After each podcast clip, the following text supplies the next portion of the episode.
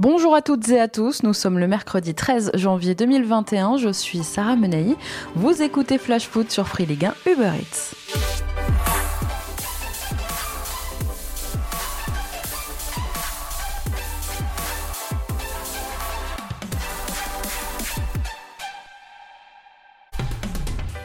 C'est une véritable bombe qu'a lâché hier Maxime Saada. Dans une interview accordée au Figaro, le patron de Canal+, a annoncé deux choses. Un, qu'il ne négocierait pas les droits abandonnés par Mediapro, et deux, qu'il renonçait même aux droits qu'il a déjà.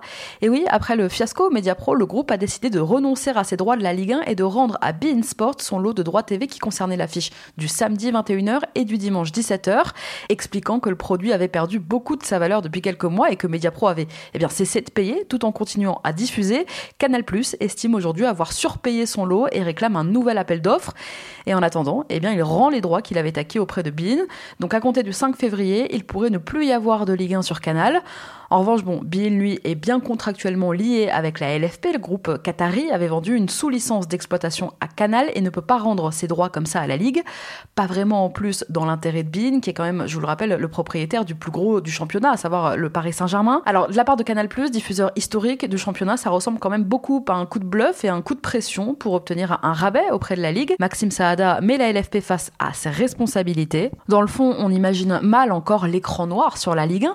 On n'imagine pas Canal et BIN lâcher totalement la LFP, c'est de toute façon pas dans leur intérêt.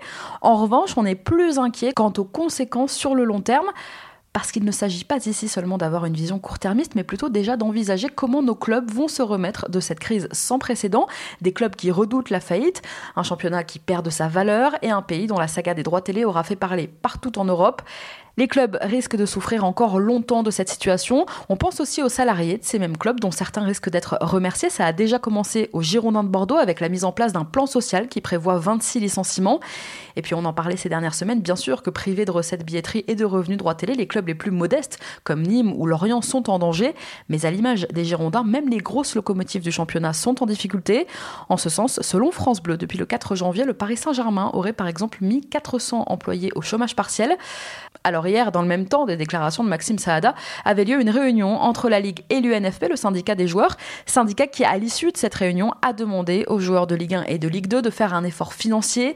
L'UNFP a appelé une négociation entre joueurs et clubs au sujet donc de la baisse des salaires, un effort financier qui apparaît comme nécessaire hein, aujourd'hui en temps de crise.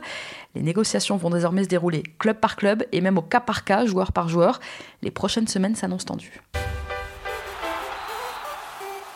Allez, coup d'œil sur votre euh, match qui vous attend ce soir, 21h. Le Paris Saint-Germain et l'Olympique de Marseille s'affrontent à Lens pour le premier titre de la saison à l'occasion du Trophée des Champions. Cette compétition qui oppose le champion de France à son dauphin. Pour ce match, Mauricio Pochettino devra faire sans Colin Dagba et Juan Bernat, blessés. Dagba positif hein, au Covid, vous en parlais hier. Tandis que Thilo Kerrer et Rafinha sont toujours à l'isolement. De retour dans le groupe, en revanche, Presnel Kimpembe, Leandro Paredes, Danilo et Neymar sont même attendus dans le 11 de départ, alors que Kylian Mbappé pourrait lui être préservé au coup d'envoi. Côté marseillais, André Villas-Boas ne pourra pas compter sur Jordan Amavi et Morgan Sanson, tous les deux à l'infirmerie. Dimitri Payet pourrait ce soir débuter dans une position de faux neuf. Et petit rappel des faits quand même, le 13 septembre dernier en championnat, l'OM s'était imposé 1-0 brisant la malédiction. C'était le soir de l'affaire Alvaro Neymar, souvenez-vous. Donc ce soir, ils ont encore une fois une carte à jouer. Une rencontre qui a été rapatriée à Bollard. Alors il faut dire qu'en temps normal, jamais ce PSG-OM n'aurait dû se jouer déjà un 13 janvier et en plus à Bollard. Normalement, déjà depuis 2009, le Trophée des Champions se joue à l'étranger pour promouvoir justement la Ligue 1, pour mettre en lumière notre championnat. Mais bon, dans un monde bouleversé par le Covid cette année, eh bien impossible de faire déplacer l'équipe en Chine ou en Autriche comme c'était le cas il y a quelques années. Le rebond de l'épidémie dans le monde a conduit la LFP à trouver une solution de repli en France. Dans un premier temps, elle avait envisagé un tirage au sort pour choisir entre le Parc des Princes ou le Vélodrome, mais les deux clubs souhaitent jouer ce soir sur terrain neutre et la Ligue a fini par lancer donc un appel à candidature auprès des stades de Ligue 1 et de Ligue 2. La LFP a reçu 10 candidatures et a retenu donc celle du RC Lens après l'examen de nombreux critères, dont notamment la qualité de la pelouse, les conditions d'accueil et le coût, bien sûr, de la mise à disposition du stade. Et quant à la date du 13 janvier, elle a été fixée dans un calendrier surchargé avec l'organisation du Final Four inédit de la Ligue des Champions en août dernier à Lisbonne. Impossible de démarrer comme d'habitude la saison avec ce trophée. Et entre aujourd'hui la Ligue des Champions, la Coupe de France et la Ligue 1, et eh bien seule cette date du mercredi, donc 13 janvier, semblait convenir à tout le monde dans un calendrier, vous l'aurez compris, déjà surchargé. PSGOM, coup d'envoi 21h. Allez, on passe à notre déclat du jour. Elle est signée André Villas-Boas, justement. C'est mon cœur qui parle. vous avez un chef d'espoir qui est une retenue. C'est pas la première fois qu'il en parle. Lundi, en conférence de presse, l'entraîneur de l'Olympique de Marseille, André Villas-Boas, a estimé que le Paris Saint-Germain avait changé la face du football français pour justifier eh le palmarès vierge du club marseillais depuis 2012. Écoutez-le. Bon, le, regarde, l'OM ne gagne pas de titre du moment que, le Paris Saint-Germain a changé la, face du, football français. Euh, c'est pas, c'est pas non plus la faute de l'OM, c'est c'est la réalité du championnat plus équilibré, déséquilibré au monde. Euh, mais, euh, mais bon, euh, il faut s'inspirer pour les moments où, où, on regarde que le Paris Saint-Germain ne peut pas être présent. On, on, donne une chance à les autres, basiquement. C'était comme ça que Monaco a aussi profité, avec beaucoup de travail évidemment, beaucoup d'investissement aussi.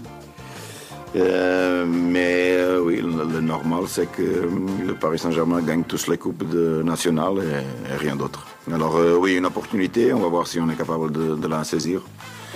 mais on n'a pas cette pression de, de, doit gagner parce que, comme je vous avais dit, il y a un milliard et demi de différence entre l'investissement entre une et. Ah, c'est pas la faute de l'OM. Et oui, AVB voit une corrélation entre la disette du palmarès marseillais et les moyens économiques colossaux du PSG. Sauf que voilà, depuis mai 2011 et le rachat de Paris par les Qataris, eh bien Montpellier et Monaco ont été champions de France. L'OL, Bordeaux, Guingamp ou même le Stade Rennais et Strasbourg ont eux gagné des titres, des coupes. Et Marseille, eh bien, n'a jamais vraiment réussi à s'engouffrer. Alors est-ce que c'est vraiment une question de budget? Ce qui est certain, c'est que la puissance parisienne n'est pas responsable des maux de l'équipe d'AVB. Force est de constater aussi qu'à l'époque où André Villas-Boas entraînait Chelsea, il se plaignait pas vraiment des millions injectés par Roman Abramovich, des sommes folles comparées au budget d'un Wigan ou d'un Stoke. Et oui, l'hyper-domination sportive des équipes les plus riches et la corrélation entre cette puissance financière et les résultats sportifs ne sont pas des spécificités françaises, mais ça AVB le sait. Mais alors la Ligue 1 est-elle vraiment le championnat le plus déséquilibré du monde, comme l'affirme le coach de l'OM Bah tiens, restons en première ligue, petit fact-checking. Au fil des saisons, les écarts de points entre les premières places et le ventre mou du classement suggère qu'en PL, les équipes de tête décrochent beaucoup plus nettement des autres formations, alors que le ventre mou de la Ligue 1 reste souvent à la lutte pour les places européennes. L'écart moyen entre le 3 et le 10 de Ligue 1 est le plus faible des 5 grands championnats européens. Les champions de Première Ligue et même de Bundesliga, on peut même pousser jusqu'en Allemagne, ont tendance à surclasser la concurrence demandée au Bayern. Et si l'on en revient vraiment juste à Marseille, force est de constater aussi que des équipes présentes dans le même groupe de Ligue des Champions cette saison en phase de poule, à part le géant bien sûr Manchester City, à part, eh bien Porto et l'Olympiakos ont un budget nettement inférieur à celui de l'OM et pourtant bah, c'est pas eux qui ont fini dernier de leur groupe. Bref, vous l'aurez compris, des arguments pour contrer la communication d'André Villas-Boas, il y en a. Et puis on en parlait il y a quelques minutes, ce soir, l'OM pourrait avoir la place de battre Paris, comme lors du dernier classique du début de saison. Il faut y croire. Allez, passons à notre rubrique vintage. On peut mourir tranquille. Le plus tard possible, mais. Tous les mercredis, je vous raconte les coulisses d'un événement marquant de notre foot avec des archives, des témoignages. Aujourd'hui, c'est vintage, mais c'est aussi un peu chasse et pêche, puisqu'on revient sur le jour où un animal sauvage s'est invité au cœur du vélodrome. L'histoire est dingue et elle est assez méconnue, à vrai dire. Nous sommes en 1991, année de la première finale européenne de l'OM. À l'époque, Charles Bietri, patron de Canal+, on y revient, demande au journaliste, notre Didier Roustan national, de tourner un reportage sur Marseille et sa belle épopée européenne. Mi-avril 91, l'OM a battu le Spartak Moscou 3 buts à 1 en demi-finale allée de la Ligue des Champions, enfin à l'époque plutôt de la Coupe des clubs champions européens. Le reste a disputé le match retour au Vélodrome, cette fois avec de grandes chances d'accéder à la finale à Paris. Didier Roustan prépare son doc, il écrit son plan de tournage, influencé par le film qu'il a vu quelques jours avant. Et oui, à cette époque en France est sorti quelques jours avant le western Danse avec les loups avec Kevin Costner.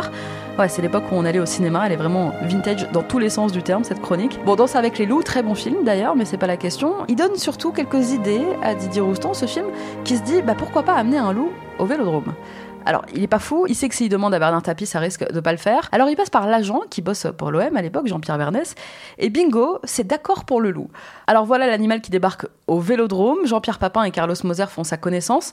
Et vas-y que je renifle ton sac, vas-y que je te fais une petite léchouille. Et voilà comment on a un loup qui a vagabondé quelques heures dans les couloirs du Vel. Bon, l'histoire ne dit pas si ça a motivé les joueurs marseillais à battre le Spartak au retour et à atteindre la finale de la compétition, mais ça a fait de jolies images que vous pouvez facilement retrouver sur YouTube. Allez y jeter un œil, ça vaut vraiment le détour. Merci à tous d'avoir été avec nous, c'était Sarah Menei. Vous écoutiez Flash Foot sur Free Ligue 1 Uber Eats, on se retrouve demain.